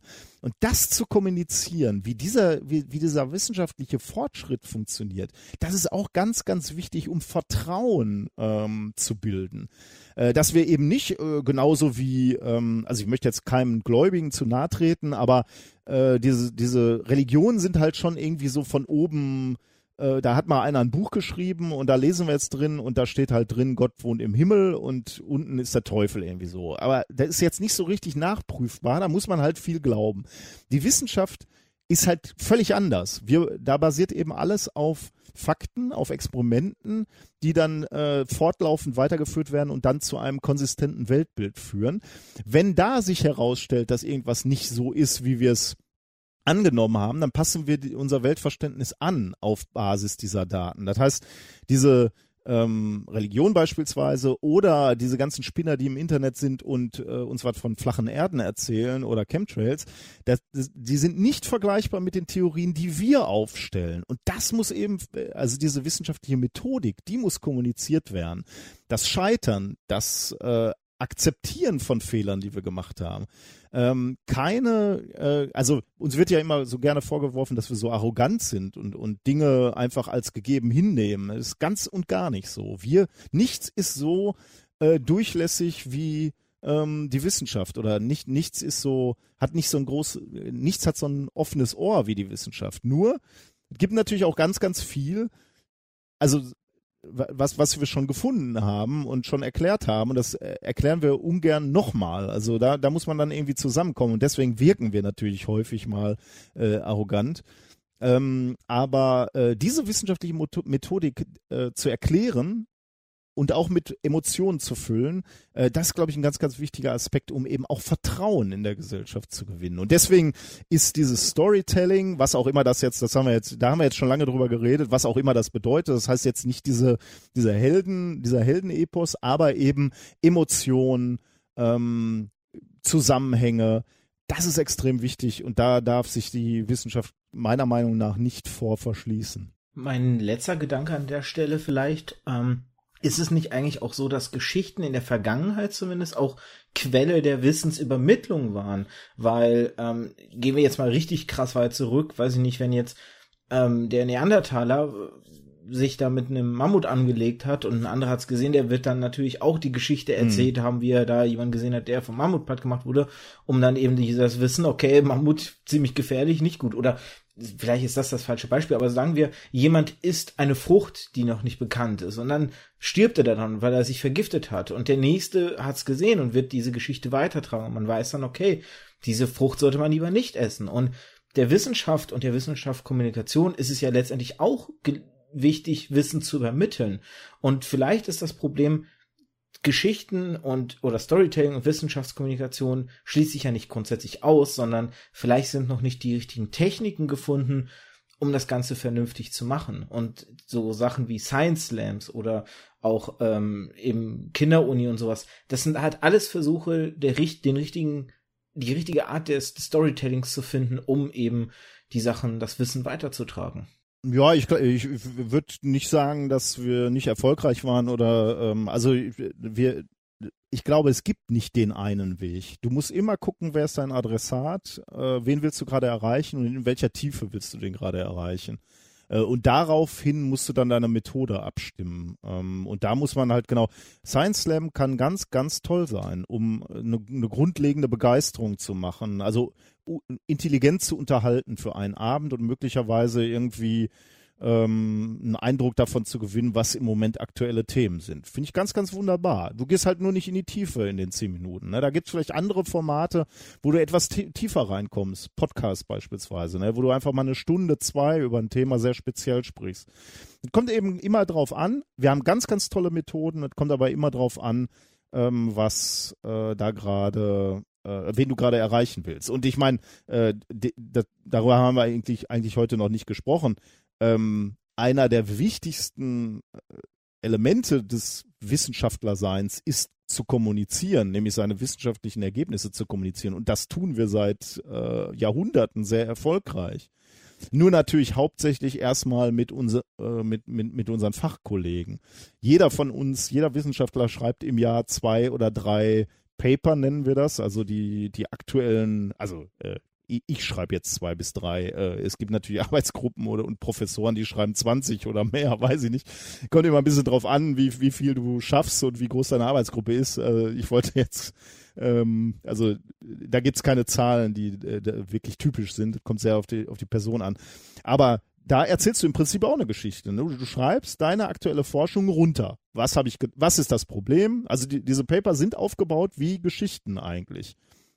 Wenn du die jetzt lesen würdest, würdest du A, nichts verstehen, weil da natürlich viele Fachtermini drin sind. Zweitens würdest du es jetzt nicht als unterhaltsame Geschichte begreifen. Aber äh, sie äh, folgt eben dem aktuellen Stil, wie wissenschaftliche Erkenntnisse kommuniziert werden. Das geht los mit ähm, mit einer kurzen Einleitung, worum geht's überhaupt in dem Paper, dann kommt eine, eine etwas längere Introduction, was ist das Problem, wo ist dieses Problem angesiedelt und wie wollen wir es lösen. Dann kommen die Methoden, dann kommen die Experimente, dann kommt, was haben wir daraus gelernt. Das ist eine ganz, ganz klassische Geschichte eigentlich. Das ist keine klassische Geschichte, die ich heute an meinem Elfjährigen vorlesen kann, aber es ist eine Geschichte von Wissenschaftlern für Wissenschaftler. Also Wissenschaftler kommunizieren immer. Die Frage ist nur mit wem. Äh, und da möchte ich vielleicht auch noch sagen, die müssen auch nicht mit der Öffentlichkeit kommunizieren. Nicht jeder Wissenschaftler muss mit der Öffentlichkeit kommunizieren, aber die Wissenschaftler, die da Lust drauf haben, die da Leidenschaft empfinden, äh, ihre Forschung oder andere Forschung zu kommunizieren, ja, die sollen doch bitte die Zeit und ähm, Zeit heißt in der Wissenschaftswelt leider auch immer ein bisschen Geld bekommen, um genau das zu tun. Denn die Gesamtheit der Wissenschaft, die braucht auch die Kommunikation mit der Öffentlichkeit. Du hast absolut recht. Ich habe mich ein bisschen natürlich jetzt an der Wissenschaftskommunikation mit der Öffentlichkeit festgewissen und da in dem Storytelling. Mhm. Ähm, Klar. Liegt wahrscheinlich auch letztendlich daran, dass das mir einfach näher liegt, auch weil ich eben nie in diesem Apparat des, des wissenschaftlichen Arbeitens war. Ich habe damals tatsächlich nach der äh, nach der Schule gesagt, so um Gottes Willen, ich will nicht an der Uni, mhm. weg von Schule. Schule war ähm, leider irgendwann wirklich zu einem Graus geworden, was halt auch ein Problem ist. Da sind wir wieder an diesem Aspekt mhm. äh, Leid und Langeweile halt, ne, wenn wenn auch Wissen und das muss ja nicht nur auf Wissenschaft sich beziehen, sondern Wissen generell auch falsch kommuniziert wird und falsch einem versucht wird näher zu bringen, weil man kann da auch was kaputt machen, ne? So wie ihr eben im besten Fall was Positives macht, weil das ist ja auch etwas, was euch ja immer wieder rangetragen wurde. Leute, die wirklich wegen euch auch dann studiert haben, auch im wissenschaftlichen Bereich, eben auch zum Beispiel in der Physik oder äh, in, in anderen Fächern, Chemie oder so. Das habt ihr ja auch immer wieder mal im Podcast erwähnt. Und das sind dann mhm. so die Positivbeispiele. Ich gehöre halt leider dann zu denen, die eben über die Lehrer damals noch nicht, Podcasts waren damals noch nicht. Ähm, ja, der alte Mann redet vom Krieg. Ja. Und dabei bin ich nicht mal so alt. Ähm, ich hatte nicht so dieses positive Feedback. Ich hatte eben nur dann so dieses, dieses negative Schulfeedback. Und auch da gibt es solche und solche Lehrer. Es gab Lehrer, die mhm. es besser gemacht haben, solche, die schlechter gemacht haben. Und dann um, unterm Strich war es eben halt, ähm, ich wollte raus, ich wollte irgendwann nur noch Geld verdienen und weg von Schule, weg von Lernen. Pustekuchen, Ausbildung dauer hat trotzdem einen schulischen Anteil, aber gut. Mhm. Ähm, und aber ich, ich meine, ich, ich will ja auch gar nicht, dass jeder, also ich freue mich natürlich, wenn Leute uns schreiben, sie haben wegen uns angefangen zu studieren oder oder äh, nicht abgebrochen zu studieren. oder da, da kriegen wir tatsächlich relativ viel Feedback, das freut mich wahnsinnig. Aber mein Anspruch ist ja gar nicht, dass jeder jetzt irgendwie eine akademische Laufbahn anstreben sollte oder Naturwissenschaft studieren soll. Ganz im Gegenteil. Aber ähm, ich möchte, dass ähm, die, und, und auch da bekommen wir relativ viele Zuschriften von Leuten, die halt sagen, sie haben, machen überhaupt nichts mit Naturwissenschaft, aber sie finden es spannend, äh, da gelegentlich mal so ein bisschen Neuigkeiten zu hören. Was passiert denn da gerade in der, äh, in der Wissenschaftswelt? Und das finde ich halt unheimlich spannend. Äh, ich will diese Menschen einfach nicht äh, vollständig äh, verlieren. Und äh, das ist leider so ein bisschen ähm, schade, weil es häufig genauso ist, wie du sagst, so nach der Schulzeit ist das so ein bisschen schwarz und weiß. Entweder du gehst zur, zur Uni und machst da in die Richtung was, oder das Ding ist halt durch. Äh, du, du wirst nie wieder in deinem Leben irgendwas mit Naturwissenschaften zu tun haben. Das finde ich halt ein bisschen schade, weil es in anderen Bereichen halt anders ist. Ne? Also ähm, das spricht da nichts gegen, dass wenn du aus der Schule bist, ähm, irgendein künstlerisches Hobby hast, malst, fotografierst oder dich für Fußball interessierst, obwohl du nie talentiert warst, Fußball zu spielen. Äh, da wundert sich ja keiner äh, im Fußballstadion, äh, sitzt neben dir einer und sagt, was willst du denn hier? Du, du kannst ja gar nicht mal, noch niemals gerade laufen. Was interessiert dich Fußball? Da ist es völlig normal. Und so, so, eine, so eine Situation wünsche ich mir halt für die Wissenschaft. Selbst Leute, die sagen, okay, also äh, als Job, oh Gott bewahre, ich möchte was mit meinen Händen machen, aber ich finde es einfach spannend, was ihr da macht. Erzählt doch mal. Also die Geschichten, die ihr da erlebt. Warum, wie habt ihr das erfunden, was ihr da gerade erfunden habt? Und wofür ist das gut? Oder wie, wieso ist es schwierig, auf den Mars zu fliegen?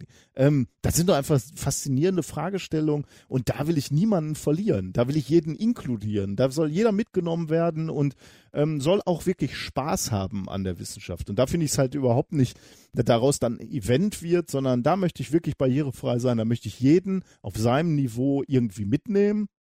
Ähm, dafür braucht es einfach viele Leute, die begabt sind in der Wissenschaftskommunikation äh, und eben Geschichten aus der Wissenschaft erzählen können.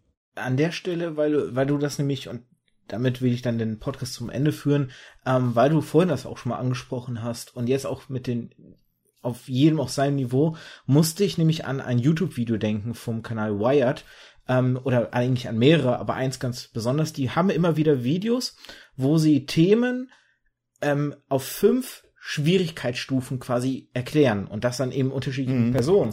Da gibt's dann eben Level 1 ist dann meistens halt eben ein kleines Kind und dann eben halt ein, ein Teenager-Kind, dann kommt ein College-Kind, dann kommt ein zum Beispiel eine Person, die gerade sich mit dem Thema anfängt zu beschäftigen und dann eben jemand mhm. auf dem gleichen Level wie die erklärende Person. Und da ist halt eben auch mal das Thema gewesen, Quantumcomputer, mhm. der wirklich dann eben auf fünf Schwierigkeitskonzepten der ähm, Person versucht wurde näher zu bringen. Und das ist eben auch so wieder, wie du es gerade gesagt hast, Dinge erklären auf den verschiedenen Niveaustufen und auch die Herangehensweise, wie den Personen das erklärt wurde. Du merktest wirklich, den Jüngeren, da war das wirklich auf so in gewisser Weise Storytelling-Ebene. Da wurden mhm. Metaphern, Beispiele herangenommen, um das Verständnis zu erleichtern. Und je höher dieses Wissenslevel war, umso anders oder verändert war dann eben auch die Erklärweise, mhm. weil man einfach wusste, okay, diese Person ist schon auf einem gewissen Level. Ich muss ihnen keine Basics mehr erklären, sondern wir können jetzt auf höherem Niveau sprechen. Mhm. Und beim Gucken dieses Videos, dadurch, dass das in so Leveln ist, ist es fast so, als würdest du selbst diese Level aufsteigen, weil du eben dann ne, am Anfang diese Basics erklärt kriegst und dann immer komplexer und ähm, dadurch auch Wissen übermittelt kriegst. Und das war halt schon, ist immer wieder sehr spannend, wenn sie diese Videos machen. Mhm. Und als, als, als Gag zum Abschluss vielleicht, um das niedrigste Niveau mal Beispiel zu nehmen, äh, Löwe Verlag hat jetzt Bücher rausgebracht, die wirklich ein bisschen schräg sind. Ich habe bei uns in der Buchhandlung noch nicht reingeschaut, äh, inwiefern die tatsächlich in Anführungszeichen sinnvoll sind, aber es gibt eben eine Reihe jetzt, die heißt Quantenphysik für Babys, Raketenwissenschaft ja. für Babys, allgemeine Relativitätstheorie für Babys, Evolution für Babys. Ich habe, äh, ich saß tatsächlich, ist lustig, das heißt, meine, meine Tochter ist vier äh, und wir saßen äh, vor, also die ist gerade vier geworden, vor einigen Monaten, da war sie noch drei, saßen wir in so einer Buchhandlung und haben äh, genau in dem Quantenmechanik-Buch äh, für Babys äh, geblättert äh, also es ist ja im Wesentlichen ein Bilderbuch, ne? Also äh, mhm. ähm, da muss ich ganz ehrlich sagen, habe ich den Sinn nicht mehr gesehen, aber vielleicht habe ich es einfach nicht begriffen. Also das war, äh, ich, ich glaube, das ist eher als Gag gemeint, glaube ich. Also da werden ja keine Konzepte mehr äh, vermittelt. ich, ich weiß nicht, was der Sinn äh, ist, ob sich Eltern damit profilieren wollen, wenn er zu Hause im, ähm, im Buchregal steht, oder ob es einfach wirklich äh, Augenzwinkern und als Gag äh, gemeint ist. Ähm, ich habe tatsächlich hier auch ein anderes Buch stehen, äh, Quantentheorie in 30 Sekunden. Ich weiß nicht, ob du das kennst. Ähm, nee. Äh, äh, aus dem Librero Verlag.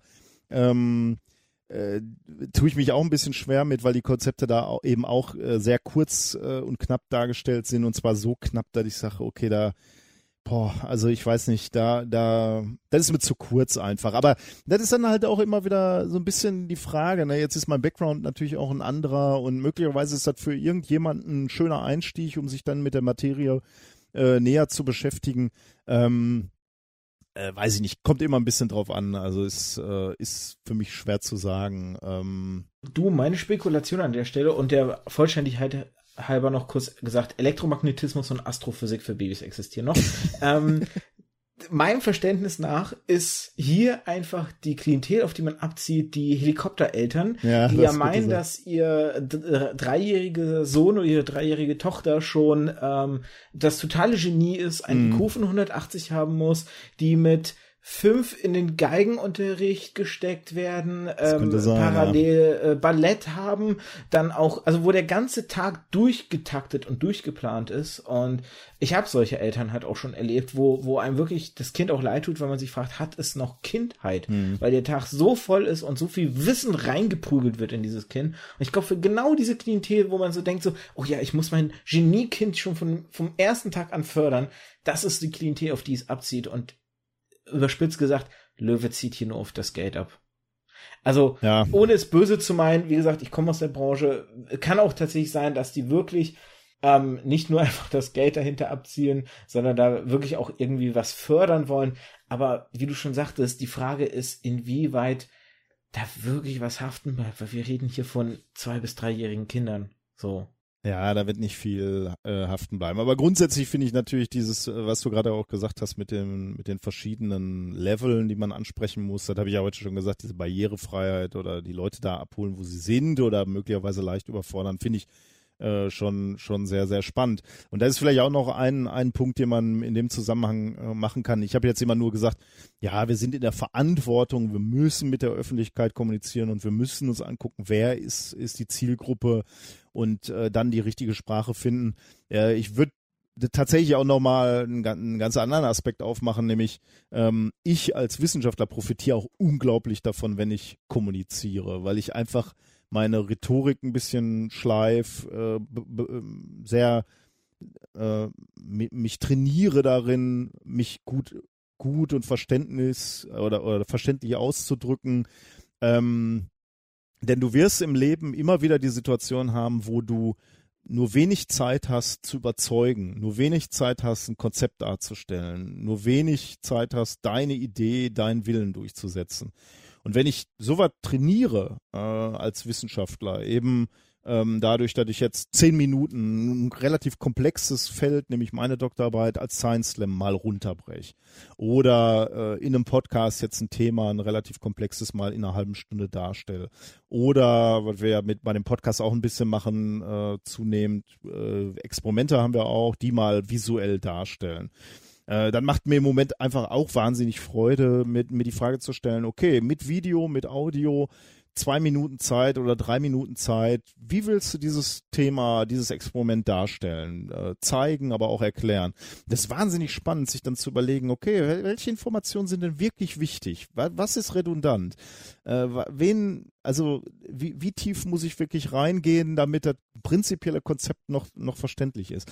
Das, das, das ist eine Eigenschaft oder eine, eine Fertigkeit, die du dann auch einfach lernst als Wissenschaftler. Deswegen würde ich auch sagen, es ist nicht nur unsere Pflicht als Wissenschaftler, sondern es ist auch eine wahnsinnig tolle Gelegenheit, so eine Fertigkeit zu trainieren. Und deswegen ist es auch eben wichtig, Storytelling bringt dir halt auch noch einen völlig anderen ähm, Ecken und Enden deines Lebens, äh, glaube ich, äh, nochmal was. Fantasievoll zu sein, äh, flexibel zu sein in den Gedanken, in den Argumenten, ähm, äh, schnell zu improvisieren, das sind, glaube ich, Fertigkeiten, die, die dir in, in vielen Situationen helfen in deinem Leben. Der berühmte Elevator Pitch oder auch ja, zum Beispiel, äh, ja. das, das Beispiel mit, ähm, ich glaube, Richard Feynman war das, das sie auch immer wieder im Podcast erwähnt, der seiner Mutter Sachen immer wieder so lange erklärt hat mhm. äh, oder, oder so versucht hat zu erklären, bis sie dann irgendwann gesagt hat, äh, ich habe keine Ahnung, was du hier erzählst, aber es klingt ganz gut. Und durch dieses Erklären einer Person die eben nicht so in der Materie ist, ja. ähm, selber auch ein besseres Verständnis zum Beispiel ja auch wieder entwickeln für die eigene Materie.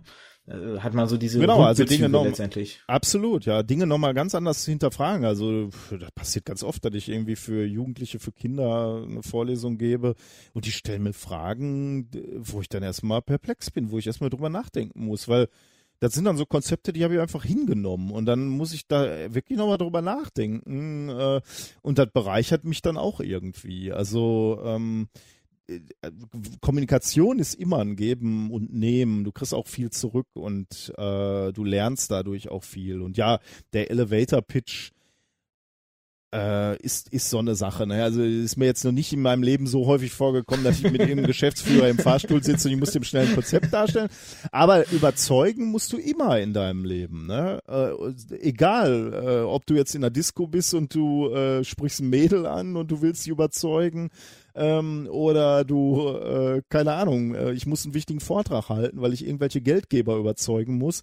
So unterschiedlich sind die Situationen nicht, denn langweilen darfst du in beiden nicht. Äh, und deswegen musst du bei beiden sehr genau analysieren, welche Informationen sind jetzt wichtig, wie viel Zeit ähm, äh, investiere ich jetzt ähm, darauf? Wie, wie wichtig ist es, mich als Person darzustellen? Da, da, auch das musst du in beiden Situationen, sowohl wenn du die, das Mädel überzeugen willst von dir, als auch bei so einem wissenschaftlichen Gremium musst du auch dich als Person darstellen. Aber nicht natürlich nicht nur, sondern du musst auch deine, deine harten Fakten eben darstellen. Ähm, und äh, das ist etwas, was, glaube ich, ganz faszinierend ist und was, ähm, was man da ganz gut trainieren kann. Nikolas, ich habe so viel überzogen und ich hoffe, das liegt daran, dass du viel Spaß hattest, mit mir über dieses Thema zu sprechen. Ja, auf jeden Fall. Weil sonst äh, habe ich ein ganz schlechtes Gewissen. Nee, nee, überhaupt ähm. nicht. Äh, da, dann hätte ich schon lange, äh, wäre ich stiller geworden. Ich, äh, ich kann gar nicht aufhören. Wenn ich über Wissenschaftskommunikation spreche oder über, über, über Wissenschaft im Allgemeinen, dann bin ich leidenschaftlich, dann muss ich, äh, dann äh, tut's mir fast ein bisschen leid, dass ich immer ohne Punkt und Komma rede. Absolut nicht. Ähm, Bitte aber nicht. macht mir einfach, äh, macht mir viel Spaß ähm, und hat mir sehr viel Spaß gemacht, mit dir zu reden. Ist ein ein äh, großes Feld, da kann man äh, kann man auch noch äh, länger natürlich drüber sprechen. Viele ähm, ich, ich glaube, wir haben ganz guten Bogen geschlagen. Äh, man könnte jetzt noch natürlich noch Aspekte rausgreifen, aber ich glaube, das äh, haben wir ganz rund gemacht eigentlich. Im Zweifel muss ich irgendwann eine zweite Folge dazu machen. Genau. Ähm, ja. Es gibt auf jeden Fall viele Sachen, die wir noch gar nicht richtig angeschnitten haben. Du hast es selbst gesagt, im, im wissenschaftlichen Bereich eigentlich für einen Wissenschaftler mit Wissenschaftler kommunizieren, also auch Wissenschaftlerin mit Wissenschaftlerin oder pipapo, ihr wisst ja, was ich meine. Ja. Ähm, da ist es ja nochmal ein, äh, noch mal Aspekt, der jetzt bis zum Ende, da ist er kurz aufgekommen, aber weitestgehend eigentlich hinten übergefallen ist und es, wie gesagt, gäbe so viele Aspekte definitiv noch. Von daher, ähm, aber ich hatte auch sehr viel Spaß und es war, also bitte nicht entschuldigen, dass du so viel geredet hast, weil es ist unfassbar faszinierend, hier zuzuhören bei dem Thema, bei der Thematik. Ja, vielen Dank. Gerade auch eben für einen, für einen Laien wie mich, der da nicht so die, die, den Fuß rein hat in diesen, in diesen ganzen Bereich und das dann alles mal, auch mal kompakt zusammen, weil ich meine, viele Sachen, ich habe es ja immer wieder auch erwähnt, ne, viele Sachen habe ich ja auch in eurem Podcast schon mitbekommen, mhm. aber einfach mal dieses Thema komplett ähm, in den Fokus zu rücken, ist halt doch schon noch mal was anderes. Noch irgendwelche abschließende Worte von dir? Nee, jetzt habe ich, glaube ich, genug äh, geredet. Das hast du sehr schön. Äh, hast, äh, vielen Dank. Hat mir Spaß gemacht, bei dir zu Gast äh, sein zu dürfen. Ja, ich danke vielmals. Und wenn ihr da draußen auch Spaß hattet mit dieser Folge, dann lasst uns doch gerne Kommentare entweder auf äh, meiner Webseite, da in der Kommentarsektion könnt ihr was reinschreiben, oder halt auf iTunes, auf Spotify, auf den ganzen Kanälen, oder halt auch über Twitter könnt ihr eure Meinung da lassen. Und ähm, ich trage die Sachen natürlich auch weiter an Nikolas, weil Ne, ist ja klar, dass der nicht jeden Tag in meinen Blog reinschaut, um zu gucken, ob es einen Kommentar gibt. Muss er auch nicht. Der hat mit seinem Blog und seinem Podcast genug zu tun. Deswegen an der Oder Stelle mit meinem Twitter oder mit meinem Instagram. Äh, das ist nämlich, finde ich, finde ich nämlich auch spannend. Ne? Also direkt verfügbar zu sein als Wissenschaftler. Eben nicht nicht immer nur irgendwie äh, der Wissenschaftler da irgendwo in der Universität, sondern wirklich erreichbar zu sein. Das ist etwas, wo ich auch viel Zeit reinstecke in diese direkte Kommunikation, also E-Mails äh, beantworten. Oder ja, das hast du ja sogar mal gemessen, ne? Mit diesem, mit diesem äh, Das habe ich mal gemessen. Ja, das habe ich mal gemessen, weil, äh, weil ich selber mich da so ein bisschen betrogen habe. äh, man, man unterschätzt so ein bisschen den Zeitaufwand. Also ich habe über so gesagt, so ja gut, Sendung vorbereiten, unseren Podcast dauert äh, irgendwie vier Stunden und dann die Aufnahme nochmal vier Stunden. Ja, und dann noch ein klein bisschen Twitter so, da ist vielleicht auch noch mal ein Stündchen oder so in äh, äh, pro, alle zwei Wochen und das passt dann. Äh, dann äh, aber ich hatte dann schon so die Vermutung, dass ich mich da so selber ein bisschen betrogen habe und ich fühlte mich dann irgendwie verpflichtet, da als Wissenschaftler auch mal harte Fakten sprechen zu lassen. Und dann habe ich tatsächlich mit der Stoppuhr im Prinzip äh, genau mal gemessen, wie viel Zeit ich da reinstecke. Äh, und ich, ich musste dann feststellen, dass ich mich äh, etwa um die Hälfte verschätzt hatte. Also ist etwa doppelt so viel. Ähm, und viel davon ging eben auch in die äh, sozialen Medien. Was ich aber, da muss ich da halt dazu sagen, sehr, sehr wichtig finde. Also wenn, wenn Leute mir als Wissenschaftler eine E-Mail e schreiben, dann haben sie verdient, dass sie eine Antwort bekommen. Äh, das kostet im Moment relativ viel Zeit, weil ich natürlich irgendwie eine gewisse Sichtbarkeit erreicht habe mit dem, mit dem Podcast und deswegen kommen halt viele, viele Fragen, viele Anregungen. Ähm, aber das ist ganz, ganz wichtig für mich, äh, da zu signalisieren, äh, dass man Wissenschaftler ansprechen kann und sollte, wenn man eine Frage hat. und ich finde halt auch, dass die, der oder die Wissenschaftlerin antworten sollte und sich da Mühe geben sollte. Und das mache ich ja eben auch als auf Twitter. Äh, also wenn äh, also zu diesem Komplex noch Fragen sind, gerne auch direkt an mich. Aber natürlich auch gerne äh, über dich, damit du mitkriegst, dass das Leute interessiert hat an der Stelle auch, wenn ihr die beiden auch live treffen möchtet und denen auch Fragen live stellen möchtet, oh könnt Gott. ihr das natürlich gerne auf ihrer Show auch machen. Ein oh ja, Termin, ja. den ich gerade aus dem Kopf weiß, weil ich mein Ticket hier gerade dafür vor mir liegen habe, ist nämlich zum Beispiel der fünfte Zehnte in Darmstadt. Da du warst doch schon da, du hast doch schon alles ja, natürlich. gesehen. Aber das war, ich habe Ah, äh, gut, bei dir verschwimmen wahrscheinlich Namen und äh, Twitter-Handles. Ich habe den äh, die besagter Freundin, die ich jetzt schon dreimal erwähnt habe in diesem Podcast, die konnte damals im ähm, März war das glaube ich gewesen in Mainz, konnte sie nicht mitkommen, sondern nur ihr Partner war da gewesen. Ah. Und jetzt habe ich ihr zum Geburtstag deswegen Karten für Darmstadt geschenkt und weil ich sie ja natürlich nicht alleine gehen lassen kann, habe ich mich aufgeopfert, mitzugehen. äh, ja, ist ja nicht so, als ob ich euch noch ein zweites Mal schauen wollte. ähm, wir, wir, wir vor allem, weil ich, äh, Entschuldigung, ich wollte nur sagen, vor allem, weil ich beim ersten Mal vergessen habe zu sagen, wo ein Körper ist, kann kein anderer sein. das ist ein Running Gag aus unserer, aus unserem Podcast, genau. Ähm, nee, wir versuchen auch tatsächlich in der zweiten Hälfte des Jahres so ein bisschen noch äh, ein, äh, wenige neue Elemente reinzubringen. Also du wirst auch ein, zwei Sachen äh, neu sehen, zumal wir auf der Bühne ja eben ein bisschen spontan sind. Äh, ja, dann freue ich mich, deine äh, Freundin da, also deine Bekannte, wie auch immer, kennenzulernen, die sich offensichtlich auf unseren Podcast äh, aufmerksam oder motiviert hat, den wieder zu hören.